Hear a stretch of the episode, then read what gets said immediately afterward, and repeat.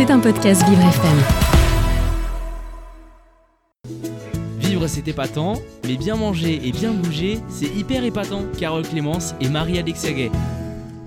Oui, bonjour Carole. Et aujourd'hui, on est vendredi et on parle cinéma. Mais alors, surtout un film qui fait du bien au moral. Et je pouvais pas faire cette chronique sans vous parler d'un des piliers fondateurs du genre teen movie, The, Breakfast Club, se résume surtout à un huis clos. Alors, au même titre que Le Magicien d'Oz, The Breakfast Club fait partie de ces films qui jouissent du statut de film culte aux États-Unis, alors qu'ils sont très très peu connus dans nos contrées et pourtant, à mon sens, ce film, c'est le meilleur teen movie que j'ai pu voir. Jamais un film n'a si bien pu capter cette période qui est celle de l'adolescence, qui est très compliquée et très utilisée dans les films. Et John Hughes arrive en seulement une heure et demie et dans un huis, dans un huis clos à nous peindre un portrait de la jeunesse des années 80, mais qui peut très bien s'appliquer encore aujourd'hui. Très bien. Et, alors, euh, qu'est-ce qu'il raconte ce film du coup alors, À part un breakfast. alors, tout cela commence un samedi matin lorsque cinq jeunes lycéens aux personnalités très très différentes se retrouvent en détention de 8 heures pour diverses raisons que bien évidemment le spectateur ignore complètement.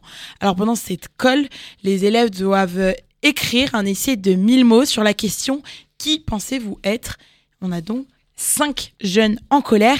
Et parmi ces cinq jeunes, on retrouve bien évidemment des caricatures de ce qu'on pouvait voir au lycée, qu'importe les générations, c'est-à-dire le sportif Andrew Clark, lutteur et dont le père veut absolument qu'il soit le meilleur. On a aussi la petite princesse Claire Standitch que tout le monde envie. Sauf vous. Hein. Non. Ouais, pas trop, vous l'aimez pas, hein, ça sent. On a aussi donc le cerveau, le surdoué, Brian Johnson, euh, celui qui est habitué au A et qui, on se demande pourquoi il est aujourd'hui collé. On a la bizarre Alison Reynolds qui au premier abord euh, semble communiquer que par des cris un peu bizarres.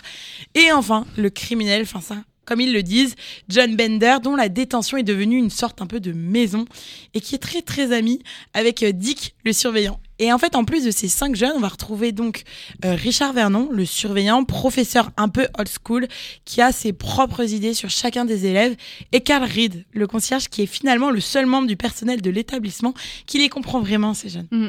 C'est pas nouveau comme scénario, Marie? Alors oui, Carole, c'est vrai que c'est un truc qu'on voit, cette galerie de personnages, on peut se dire qu'il n'y a rien d'original et qu'on retrouve toujours un peu les mêmes têtes, le geek, la fille populaire, le mec populaire, enfin bref. Ce qui fait la marque de ce film, c'est justement ce qui va se passer entre ces cinq individus au cours de leur colle. Les barrières vont tomber, ils vont apprendre à se connaître chacun, alors qu'ils ne se connaissaient pas jusqu'ici et qu'ils ne se calculaient pas surtout. Et chose qui ne serait tellement jamais arrivée en dehors de la détention, chacun devant respecter les valeurs de leur petit monde personnel. Et au cours des une heure et demie de ce film, le réalisateur Jen Hughes va aborder la plupart des thèmes touchants des adolescents, que ce soit la relation avec les parents, les relations amoureuses, l'éducation, la drogue, la sexualité. Et ça, sans jamais en faire trop. Il faut dire que la prestation des cinq jeunes est pleine de vérité, les acteurs sont sincères, et même, on va pas se mentir, la plupart n'ont plus l'âge d'aller au lycée, à moins d'avoir retroublé environ cinq fois. Bah, ces acteurs, ils sont quand même très, très crédibles. On a l'impression d'être avec eux lorsqu'ils nous confient leurs problèmes, leurs doutes. En vrai, on retiendra notamment cette euh, dernière séquence où chacun explique pourquoi ils se sont retrouvés en détention. C'est un moment touchant avec des, performances particulièrement justes.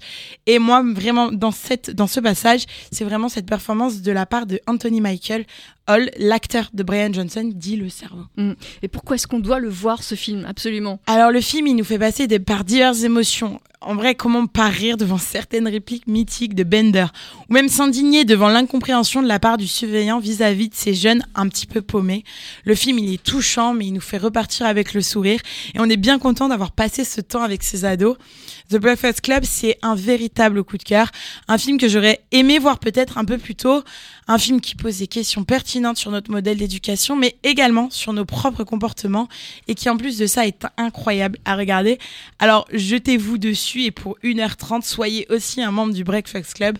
Puis de toute façon, comme ils le disent si bien, on a tous en nous a brain, un athlète. Enfin, celui-là, je suis pas trop sûre pour moi. A princess, a basket case and a criminal. Voilà, et une animatrice comme vous, Marie. une, animatrice, voilà, j'arrive Qu'on retrouve lundi. Qu'on retrouve lundi, c'est ça. À midi. Merci, Marie. C'était un podcast Vivre FM. Si vous avez apprécié ce programme, n'hésitez pas à vous abonner.